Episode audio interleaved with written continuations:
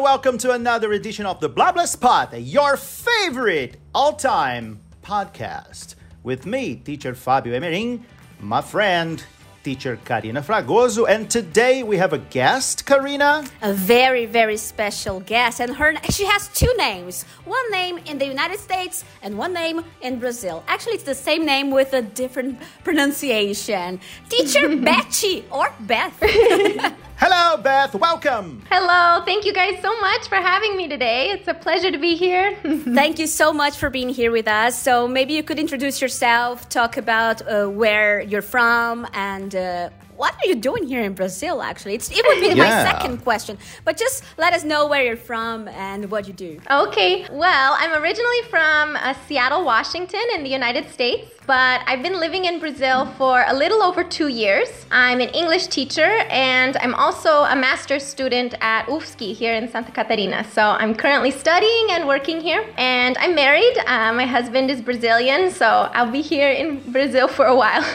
Amazing. How about that? And you speak Portuguese, don't you? yes, yes. A gente quer ouvir um pouquinho do teu português. O papo vai ser em inglês, É. mas a gente quer ouvir o teu português. Tá bom, vamos falar em português então.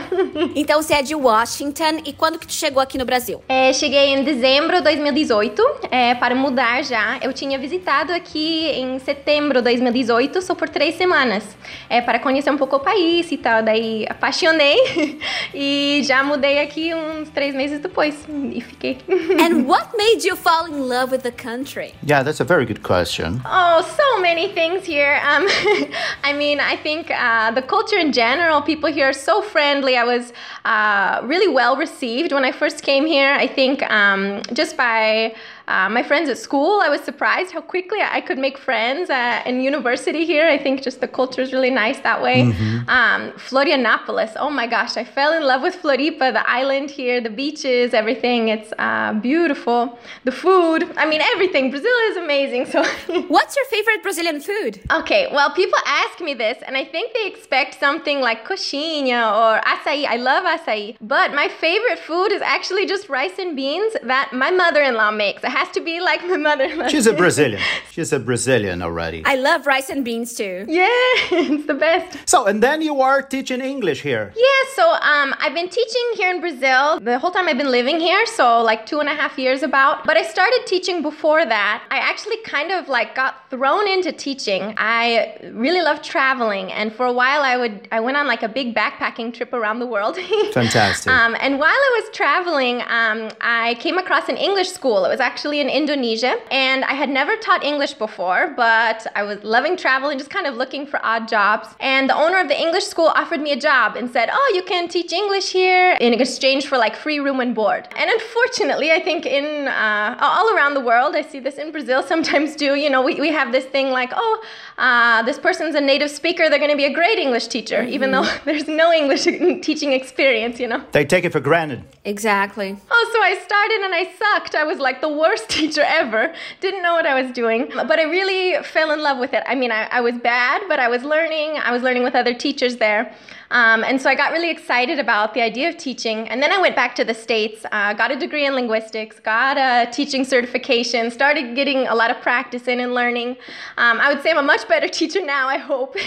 Of course you are. Um, so that's how it kind of got started, you know. Then I, I taught in the in the states for a while. I taught both Spanish and English, and then moved here in Brazil uh, to Brazil and focused on English. So you also speak Spanish. I say I can understand it now. Ever since I started learning Portuguese, I hear Spanish and I respond in Portuguese. Like I think it's it's Spanish, and people are like, no. that is Portuguese. You have to talk to the Argentinians that visit your island, right? yeah. I'm curious to know about your learning process. So how did you learn Spanish and then Portuguese? Okay, um, well, Spanish, I actually lived in Honduras for three years. I worked at an orphanage there. So I lived there and I learned it. I had studied Spanish in school before, um, and so I had a pretty strong base before. And then I started learning um, a lot more conversational and getting more fluent uh, while I lived there. Portuguese, I started learning on an online platform um, with where I actually met my future husband, Ah. um, where I was, it was like conversation partners. So before I moved to Brazil, I knew I wanted to come here. So I got on this app and basically it was a language exchange. So I would meet Brazilians who wanted to learn English and I would help them with English. They would help me with Portuguese. So I started learning with them. It's funny though because um, so I met my husband that way. We learned uh, kind of together. And when I moved here, I realized a lot of the Portuguese that I learned was by listening to my husband and how he would talk with his friends too. And so I would say things that were not always appropriate. For example? Well, I remember one time I was in the kitchen with um, my husband's nephew and his grandma, who's like in her 80s, and she's very traditional and things. and I remember his nephew needed to go to the bathroom. And he was like asking me something, and his grandma asked me, Oh, Betsy, what's going on? Is everything okay? And I said, Cara, ele precisa mijar. and this 80 year old woman was like, Oh my gosh.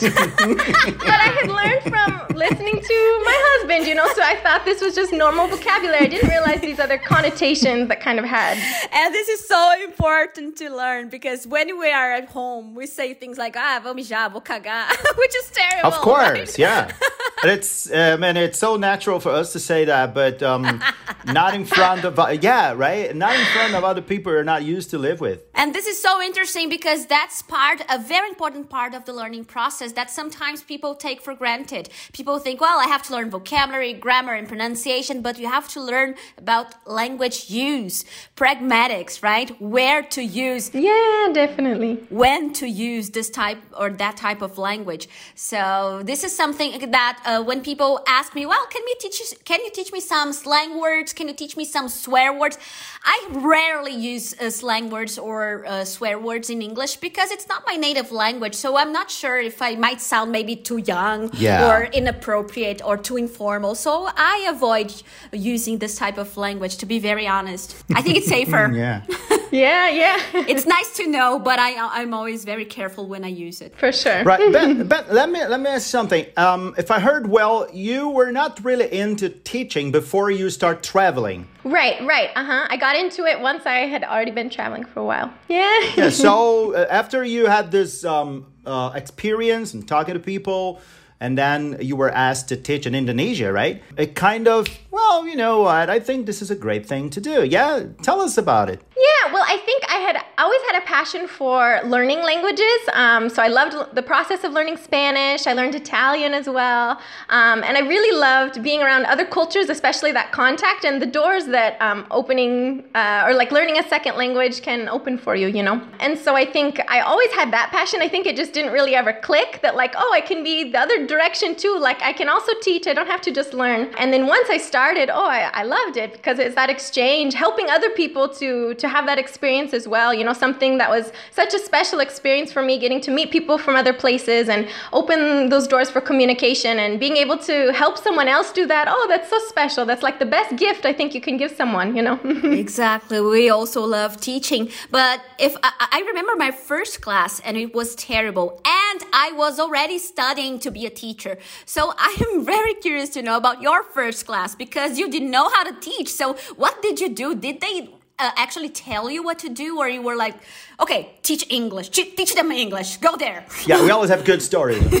Um, it was like, oh, it was so boring, so lame. I would just like give my students like vocabulary lists of like random vocabulary. Like, here's a list of like 20 new words. Memorize this, and then Oh. tomorrow I will test you. It was like, you know, like the worst. Like, don't ever do that. It was, but mostly just vocabulary based. I didn't know how to teach grammar at all. Um, and even vocabulary, I think it was hard at the time. I en- ended up learning Indonesian, like um, some basics, like during my time there. But in the beginning, I knew nothing, so it was just really limited. I started using a lot of miming and stuff, which I ended up, you know, that ends up being helpful. But yeah, it was a lot of vocabulary lists, like ooh.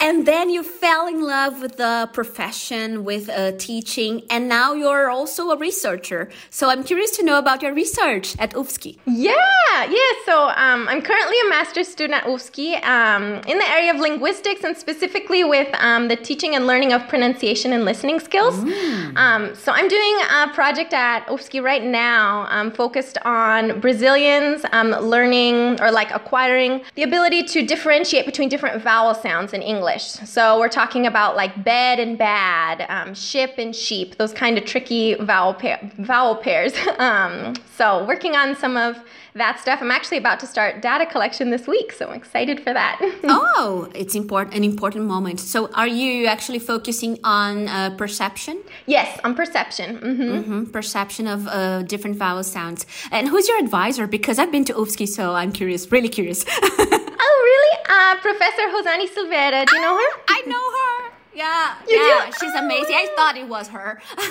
because she works with vowels. So amazing, Yeah. amazing, amazing to know that. And for those who are listening to us and are interested in uh, doing research about the English language or about anything related to English, UFSC is the probably the best place in Brazil because you have a very good uh, programa de pós-graduação eh, nessa área da letras lá, né? For example, here at US, USP, sorry, I took my PhD here at USP, and um, we have a nice program. But I still think that for those who like teaching, I think USP is the best place in Brazil. Probably. Do you agree with me? Maybe I'm not. Maybe I don't know. I mean, I don't know all the programas de graduação, de pós-graduação in the in the country, but I think it's one of the best ones, right? Yeah, I've been very impressed with the program. Um, even before I came to Brazil, originally I was planning on getting my master's degree in the States. I had thought about coming here just for like a year or so, um, getting some experience abroad, and then going back.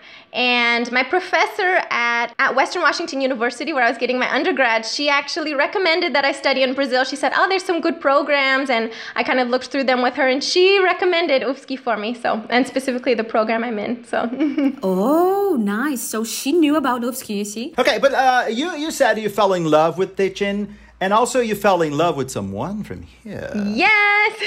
Yeah, you got your husband, Brazilian husband. Congratulations. The Brazilian husbands are the best. So he was your classmate, right? No, well, I actually have to thank Karina for this uh, because I don't think she knows this, but she allowed for me to meet my husband um, because he, my husband's name is Leo, and he had um, been studying English on his own using YouTube um, for about I think two years before we met, and he studied with Karina's channel um, with No Karina. No.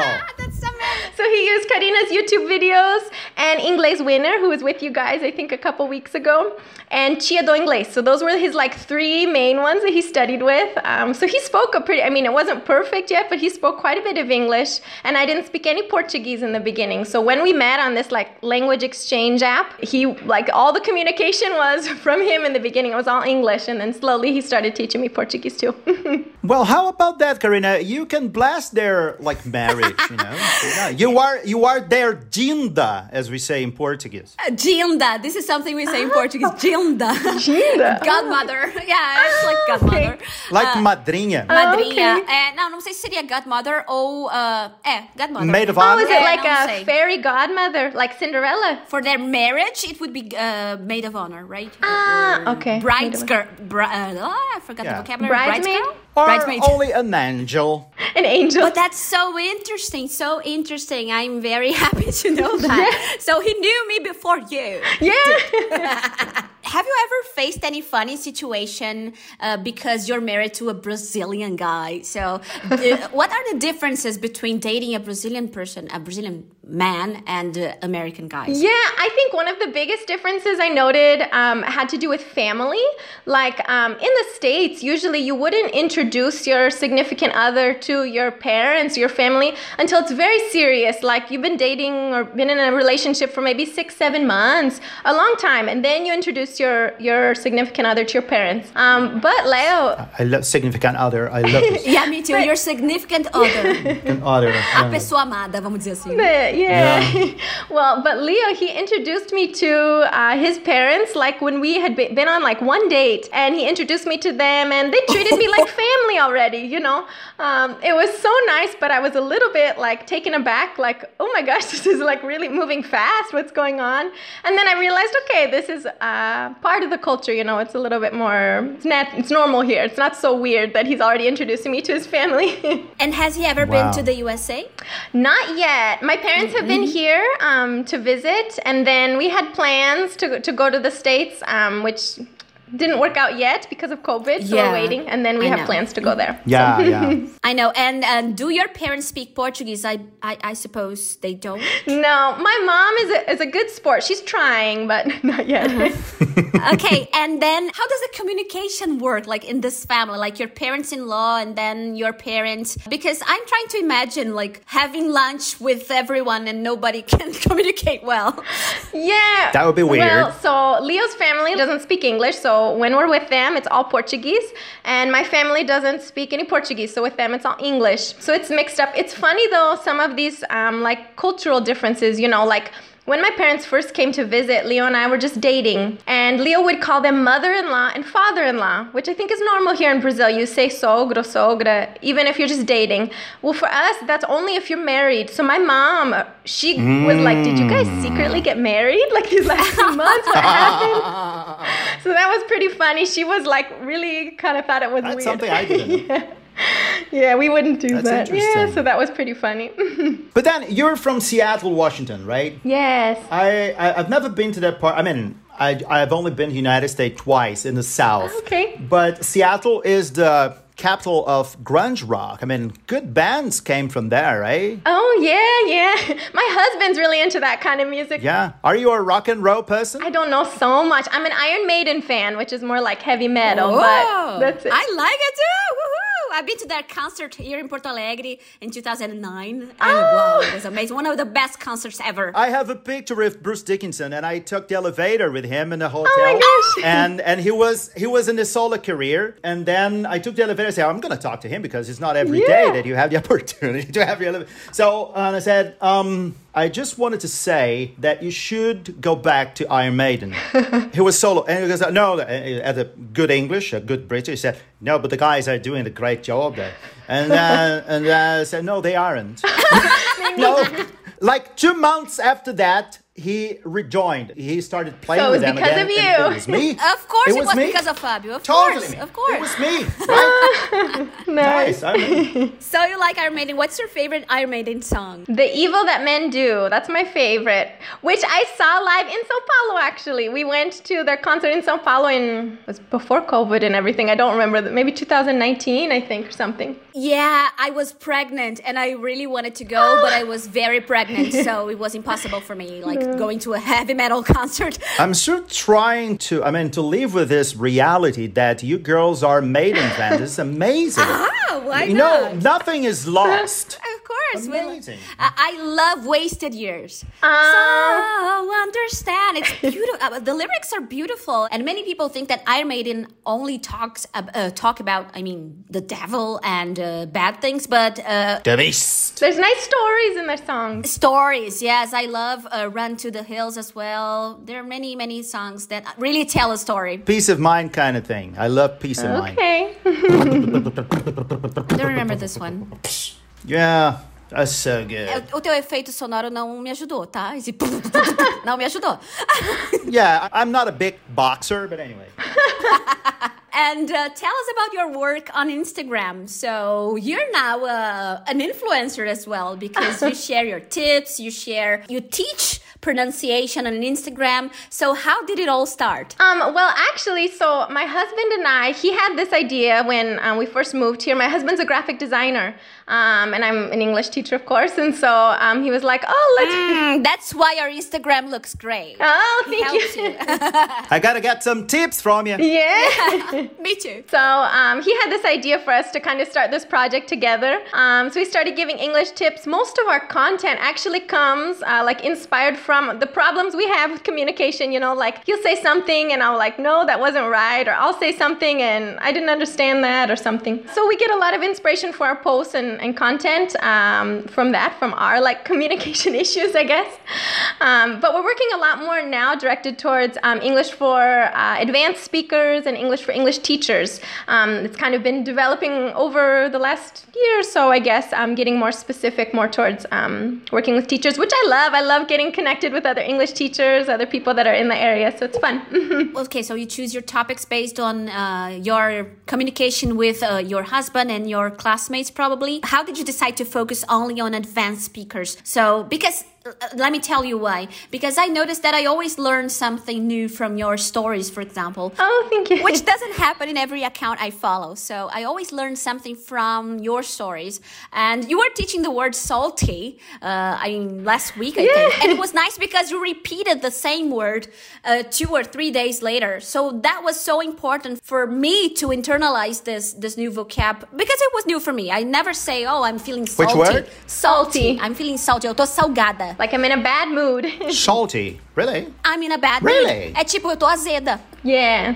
Wow, I'm learning this one now. Ah, I'm, I'm happy to know you didn't Thank know you, that. thank you, Oh, thank you, thank. No, I didn't know that salty. No, Yeah, me- because me- I'm so sweet. you Yeah, know? me too. And I'm- like, I'm- I would so never- far from me this. Exactly. I would never use this word. So no, but that was interesting because you said, "Oh, have you ever felt? No, are you okay or or are you salty or something like that?" It was a poll, and then two or three days later, that word was there again, and I was like, "Okay, thanks, Beth, because now I will not forget." Oh, good, good. well, yeah, I think, you know, before I used to work more with beginners or um, low intermediate students and stuff. But what I realized is um, what would happen is at home, I would talk with my husband in English. And I'm an English teacher. I know how to speak slower, you know, so he could understand. We would ha- wouldn't have problems. And then I would get on the phone talking with my sister or with my friends, and I would use a lot of slang. I would talk a lot faster, a lot of things. And Leo wouldn't understand me. He would have no idea what I was saying. And he's like, hey, why don't you talk like that with me? And then we realized, oh, I think there's um, this gap, I think, um, not completely, but maybe more so. I, I, saw there's a lack of um, content for advanced speakers, pe- for people that are already fluent, you know, but want to keep learning. Because I think for every, all of us, you know, it's a language learning is a continuous process forever. Ah, we never stop learning. Yeah. Yeah, so I think um, trying to bring some of that content for people that are already fluent, they're not trying to learn the basics of how to communicate, but they want to keep learning these things, you know, about oh, some more advanced pronunciation tips with my background in phonetics and phonology, you know, or some connotations of words, some slang words, those kind of things. So that's how we kind of got more towards advanced speakers. You also taught me the word bainha, which I forgot. I saw the word. Oh my god, I didn't know how to say bainha, and you were Ham. showing, and it was Fabio. You have to tell them that she. I can about- teach you now. Ham. No, Fabio didn't know it Okay. either, so she taught us before the we started the conversation here. Come on, Fabio. Yeah. So it was interesting because you were actually showing some things that you had purchased from Renner. So it was a, a skirt or something like that. And so you were, oh, I really like the skirt because you see this hem. Era uma barra desfiada. Como é que era mesmo? Oh, já esqueci. Como é que tu descreveu mesmo a saia? what is the word barra desfiada? Era uma ba- barra desconstru... desfiada. Oh, Agora ela like sabe un- desfiada. unfinished ham, I think, or distressed. Un- yeah, I think you said distressed. Okay, It's a distressed. distressed ham. Essa É uma barra irregular e desfiadinha. Oh, asymmetrical, de- asymmetrical ham. I think that's it. I don't have situations like that because all clothes fit very well in me. So now let's switch to Portuguese a little bit. a gente quer Alright. ouvir mais do teu beautiful Portuguese. Ah, assim, ó, se tu pudesse escolher, Beth, uma ou duas dicas assim que realmente fizeram impulsionar o teu aprendizado da língua portuguesa e que tu falaria pros teus alunos e para os nossos ouvintes aqui, o que que seria? Por que que tu acha que tanta gente não consegue chegar nesse nível de fluência? Então, eu acho que o principal para mim, e é o que eu vejo também com outras pessoas vendo o, o progresso de aprendizado de, de uma língua, é não ter medo de errar. Ficar muito confortável com o fato de que você vai errar. É normal. A gente erra muito, mas é assim que a gente aprende, né? E o mais importante é sempre se comunicar e poder se comunicar é, com outras pessoas, né? Eu acho que isso é o principal e vai errar vai. Tipo, estou errando agora. mas é, isso facilita, ajuda a parte da, da aprendizagem, né? E também eu acho que praticar, acho que muitas vezes a gente foca em estudar, aprender regras, aprender vocabulário, umas coisas assim. Mas eu acho que o, o principal é estar usando tudo que você está aprendendo. Então, não é só como eu fiz no, no início, quando eu dava aulas, dar uma lista de vocabulário e memorizar. É usar este vo- vocabulário, praticar na conversação, praticar utilizando tudo que você está, está aprendendo, né? Eu acho que isso é o, o principal. Usar bem o que tem. E o que que foi mais difícil ou ainda é mais difícil na língua portuguesa para ti? Então, tem algumas partes de vocabulário. É, eu acho português muito difícil. É, para mim, então, algumas coisas, ó, a pronúncia das palavras, eu nem vou poder pronunciar certo agora, mas avó e avó, acho que é. Perfeito! É, grandma e grandpa. Pronúncia é difícil já, mas a, a escutar, tipo, poder é, entender quando outras pessoas estão falando, tenho muita dificuldade com esse tipo de em português, porque não temos essa diferenciação em inglês. E que interessante que tá, assim, relacionado ao teu estudo do inglês, né? Que aqui, pra nós Sim, brasileiros, sim. entender man e man também é tipo, what? What did you say? Sim. E pra vocês é natural, né? É uma compreensão bem simples. Sim, igual quando eu falo, tipo, tenho dificuldade com essas palavras em português, as pessoas falam, ah, mas são muito diferentes. Eu, tá, mas para mim parecem iguais, a mesma palavra duas vezes. Eu ia dizer também, a parte do gênero, é, palavras masculinas, palavras femininas, isso é muito difícil para mim. Até às vezes eu sei se uma palavra é masculina ou feminina, mas quando eu estou conversando, falando rápido, eu erro muito com isso, é muito difícil de, tipo, pegar na hora, sabe? Algumas coisas de vocabulário, eu lembro,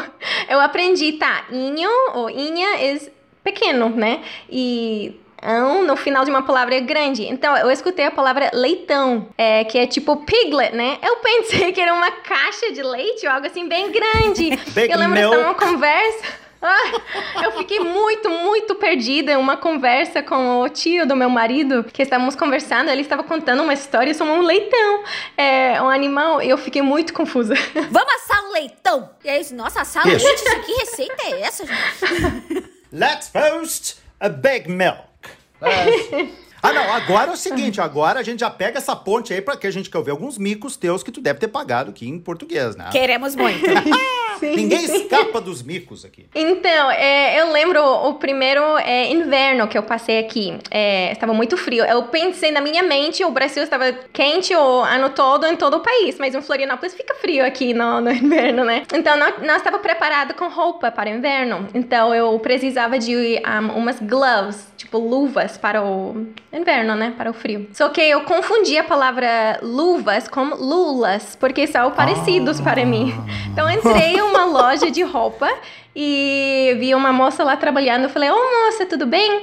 É, vocês têm lulas aqui? E ela fiquei, não, por que você tem lulas aqui, é, lulas aqui nessa, nessa loja? E eu não entendi, porque daí eu vi que ela tinha, ah, me está mentindo, eu vejo lá. Ai, foi muito, muito engraçado. Mesmo porque Lula só tem um dedo, falta um dedo, né?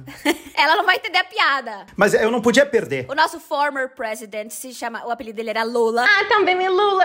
E ele não tem um dedo, É, então a tua, lula, a tem o tua dedinho. luva poderia vir só com nove dedos. Ah, eu não sabia que ele não tinha um dedo. E assim, a pronúncia, o que, que é mais difícil, a- a- as, as vogais, mas e os nossos ah, clusters, consonant clusters, como por exemplo, trabalhar, trabalhar, ó, trabalhar, né? Tem o tra e o lhar, que eu vejo que muitos americanos têm essa, essa LH, dificuldade. NH. Foi difícil ou foi de boa? Então, eu acho que estou de boa. Eu não, não percebi que eu estava pronunciando errado, mas daí meu marido começou a zoar muito de mim, falando que eu estava falando errado. Até hoje não sei se eu falo trabalhar. Perfeito, nossa. Tá certo ou tá errado? Sou super native like. Então melhorei, porque antes eu acho que eu tinha muita dificuldade, mas não era algo que eu percebi. Só sabia porque as pessoas me estavam falando: ah, não, tá, tá estranho como você tá pronunciando. Tu sabe uma coisa no meu inglês que eu só percebi que eu não pronunciava da melhor forma possível, assim? Enfim, eu nunca tive problemas de comunicação, era uma coisa de- que eu podia melhorar. Era o cluster do TH, né, com o R. Eu percebi nos meus vídeos, os meus primeiros vídeos no canal, que eu não fazia o R bem retroflexo. Eu fazia algo como throw, throw. Ah, e não aham. throw, throw. E olha, até hoje eu acho difícil isso, viu? Porque a língua tá lá na frente, depois vai lá pra trás. Eu acho que pra mim é o mais difícil no inglês, gente, sinceramente. Fábio, qual é o que que o que que é mais difícil pra ti? No inglês, também. Eu, eu tenho uma- um certo problema com a palavra thorough. Ah, Thorough. É impressionante. É, pois é, aí que tá o Mas não é troço. thorough? Eu já vi thorough, mas, mas o, o britânico fala thorough. Thorough. Uhum. Fala aí pra nós. thorough. In American accent, thorough. Thorough. Não, beleza. Thorough.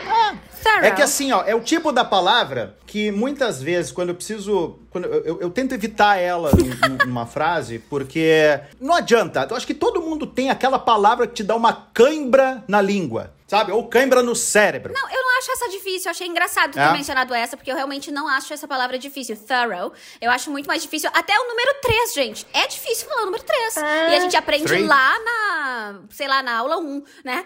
Three. Three. É difícil Fala pra caramba. 2 plus 1. Two plus one. Pronto, resolveu o problema. É difícil falar Yes. world. Fala universe. Fala globe. Fala outra coisa. Muda. Perfeito. É. Lembra da Ana Ricari Lembro. falando planet? Planet. É. Em vez de world. Ela, ela, a Ana Ricari foi uma convidada nossa aqui. Ela é Ah. atriz é, da Globo, inclusive. Ó, gente, se vocês não escutaram, nós temos aqui, né? A entrevista com a Ana Ricari 100% em inglês. É, olha só o nível da coisa Ah, aqui. aqui é, é Teacher Beth, é Ana Ricari. Aqui é alto nível as nossas conversas, por favor. Beth, sobre a tua inclusão na cultura brasileira. Já tá vendo novela, lendo Jorge Amado, já tá ouvindo Legião Urbana? Sim, eu acho que, bom, a, a música que eu gosto brasileira tende de ser coisas tipo, eu acho que dos anos 90, 2000, algo assim, do que meu marido me apresentou. Por exemplo, CPM 22. Difícil para eu falar isso. Ah, ele é velho? Ah, entendi. Ai, eu amo a música deles. Eu gosto, acho muito legal. Eu não vejo Big Brother Brasil ainda, não, ainda não vi, que eu sei que é muito popular aqui. Ainda Eu, não. eu não vejo também. Não, não vi isso. A novela sim, mas tipo no Netflix. A Karina é de fã-clube. Não, eu não sou de fã, clu fã clube. É. Fã clube. Mas olha, nessa pandemia, Fã-clube. eu assisti mesmo o BBB, porque eu tirava a minha cabeça dos problemas que a gente. Eu não aguento mais ver notícia ruim. Tava só vendo BBB pra eu relaxar ali na minha noitinha. Ontem foi a final, por sinal. E até chorei. Quem ganhou? Juliette. Juliette, prazer. Eu acompanho ela no Instagram, acho ela muito estilosa, daí eu gosto de acompanhar. Eu acompanho ela ainda que nunca viu o programa ainda. Ó, e a propósito, o Teacher Beth é estilosíssima, Ah, está obrigada. sempre maravilhosa. Quando vocês seguirem a Teacher no Instagram, vocês vão ver. Olha, é, é inspiradora, não só pelo inglês, pelos estudos, mas também porque ela tá sempre bonita, sempre alto astral. Eu acho que vocês vão amar seguir a Teacher Sempre Beth. sorrindo. Isso é legal. Qual é o teu Instagram? Ah, arroba inglês na hora. E de onde veio esse nome, Inglês na Hora? Não sei, a gente é, precisava um nome, estávamos pensando em algo, queríamos um nome em português, porque o nosso público é brasileiro, e queríamos algo que foi é, direto para, tipo, entender que foi em inglês, né? Então, inglês. E daí na hora, porque a ideia no início era especialmente ser dicas rápidas, coisas bem na hora, bem rápido, assim. Então, começou em inglês na hora. Maravilha, Beth. A gente adorou essa conversa aqui contigo, que foi ah, em português, em inglês, é, e a gente realmente. Esclarecedora, muito boa. Muito bom, a gente aprende muito contigo. Gente, sigam a Beth, porque realmente vale muito a pena. É, eu desejo que tu tenha muito sucesso no teu trabalho, continue crescendo cada vez mais e vamos acompanhar essa pesquisa aí sobre vogais, pra depois a gente ler, hein? Ai, sim, muito, muito obrigada. Foi muito bom estar aqui com vocês.